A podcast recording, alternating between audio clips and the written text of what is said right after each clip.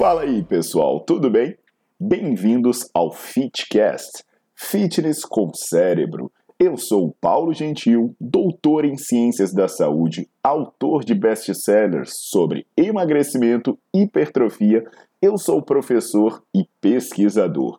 Este canal foi feito especialmente para quem gosta de cuidar do corpo, mas não descuida da inteligência. Aqui a verdade é dita com evidências científicas, doa a quem doer. Não esqueçam de seguir o canal e divulgar. E também eu convido vocês para olhar os links na descrição do canal para ver as minhas aulas, meus livros e também me buscar nas redes sociais.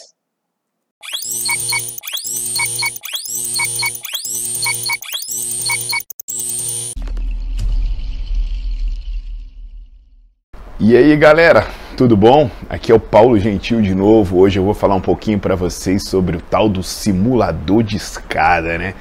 Cara, isso virou uma febre, dá até briga em academia, é fila de espera, é a galera puxando o outro pelos cabelos para pegar a frente. De onde saiu essa história que esse negócio é tão especial, né? Outro dia eu vi matéria dizendo que é ótimo para tornear as pernas, para endurecer o glúteo, tudo isso. Mas turma, vamos lá. Vamos, vamos pensar naquela questão que a gente sempre fala do que faz um exercício ser eficiente, né? Se a gente pensar nos membros inferiores, ali na extensão de joelho e de quadril, a gente vai ver que o primeiro problema é que ele não faz esses movimentos bem feitos. Pensa na amplitude de movimento, tanto que você movimenta o seu joelho, tanto que você movimenta o seu quadril nesse movimento. Você não tem uma boa, um bom alongamento, o que por si só já compromete seus resultados. E tem outro problema grave da escada, é a intensidade em si. Já imaginou? Quando você vai subir uma escada normal, né, a escada que os terráqueos costumavam usar antigamente, você vai para cima. Por que você vai para cima? Você empurra o degrau, o degrau te empurra de volta, você coloca uma força ali maior que a força do seu corpo e você sobe, maior que o peso, a força peso do seu corpo e você sobe. Agora no degrau, quando você bota força, o degrau vai te o degrau vai ter que te devolver uma força menor que o peso do seu corpo. Então a força que você vai conseguir aplicar efetivamente, ela vai ser menor do que a que você aplicaria numa escada normal. Então, pô, já ferrou tudo. A intensidade é baixa, e a amplitude de movimento é baixa. Aí eu sei que tem teoria dizendo né, que você não precisa de muita carga, você pode fazer um movimento com carga baixa até a fadiga. Aí de repente um iluminado chega para mim e fala: Não, mas eu vou subir degrau até exaustão.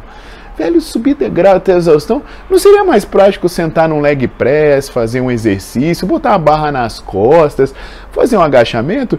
Eu acho que você ia conseguir ter mais benefício perdendo menos tempo da sua vida, né?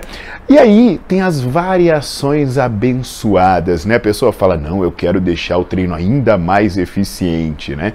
Se ela colocar uma intensidade muito alta num simulador de escada, o que vai acontecer é que ela não vai conseguir empurrar para baixo, né? Ela vai começar a subir, a pessoa vai começar a subir. Então ela vai ter que se agarrar nos braços ali para tentar fazer força. Porcaria Faz um leg press, porque aí a, limitação vai ser o quanto você consegue sustentar no peso de membros superiores. Tem gente que faz melhor ainda, né? Mete uma barra nas costas e começa a andar com a barra nas costas na escada. Caramba! Mas se você está empurrando o degrau para baixo, se você colocar uma barra nas costas, ela vai fazer mais força para empurrar a porcaria do degrau para baixo. Então só vai correr mais risco de você se machucar, além de ficar pagando mico e a intensidade do exercício só piora. Tem também o negócio de colocar caneleira, né? Mas aí, galera, além dela aumentar o teu peso que está empurrando o degrau para baixo, quando você coloca a caneleira, você faz o contrário do que você gostaria. Porque quando você colocar a caneleira, o que vai ficar difícil, o que vai ficar sobrecarregado é levantar o seu joelho, ou seja, é fazer a flexão de quadril. E o que o glúteo faz é o contrário, é a extensão de quadril. E cuidado que hiperatividade desses músculos envolvidos na flexão de quadril quadril são associados a diversos problemas posturais, de coluna e por aí vai. Aí tem mais uma variação maravilhosa, né? É que já está subindo a escada para tornear, sei lá, perna e glúteo, que não serve para muita coisa. Aí a pessoa ainda inventa de ficar dando coice enquanto sobe a escada. Além do risco de matar o coleguinha que está passando atrás de você, né, que não tem nada a ver com a história, pessoal, se você der um coice na posição em pé, você tem um problema. Um problema que é quando você está em pé, é a força da gravidade que está incidindo. Então, não existe uma sobrecarga para o movimento de extensão que é de ir para trás. A sobrecarga ela está nesse sentido, ela não está nesse sentido. Então, não é a extensão de quadril que está sendo sobrecarregada. Além disso, todo esse movimento vai acontecer com um braço de resistência pequeno e uma amplitude pequena. Você não vai conseguir alongar, porque se você jogar a perna para frente, na verdade, você vai estar tá fazendo uma flexão de quadril ativa, que é o, o, contrário do que o glúteo faz, e quando você jogar a perna para trás, você quase não vai estar tá usando o glúteo, porque o glúteo só trabalha até praticamente alinhar a sua perna com o seu tronco. Então, para você jogar mais para trás, você vai ter que inclinar o tronco, fazer hiperlordose e numa amplitude ridícula. Galera, então assim, não é um exercício para glúteo, para perna, não é isso. Ele é muito ruim se você pensar como um exercício localizado. Ah, ele pode ser um exercício cardio. Cara, ele pode ser feito como exercício cardio, né? Substitui uma caminhada, uma bicicleta. Aí nesse aspecto, fica uma reflexão, né? Cara, a pessoa mora no segundo andar do prédio. Se acabar a luz, fica trancada dentro do carro olhando, olhando o WhatsApp até, até a luz voltar, porque não sobe de escada, para esperar o elevador voltar a funcionar.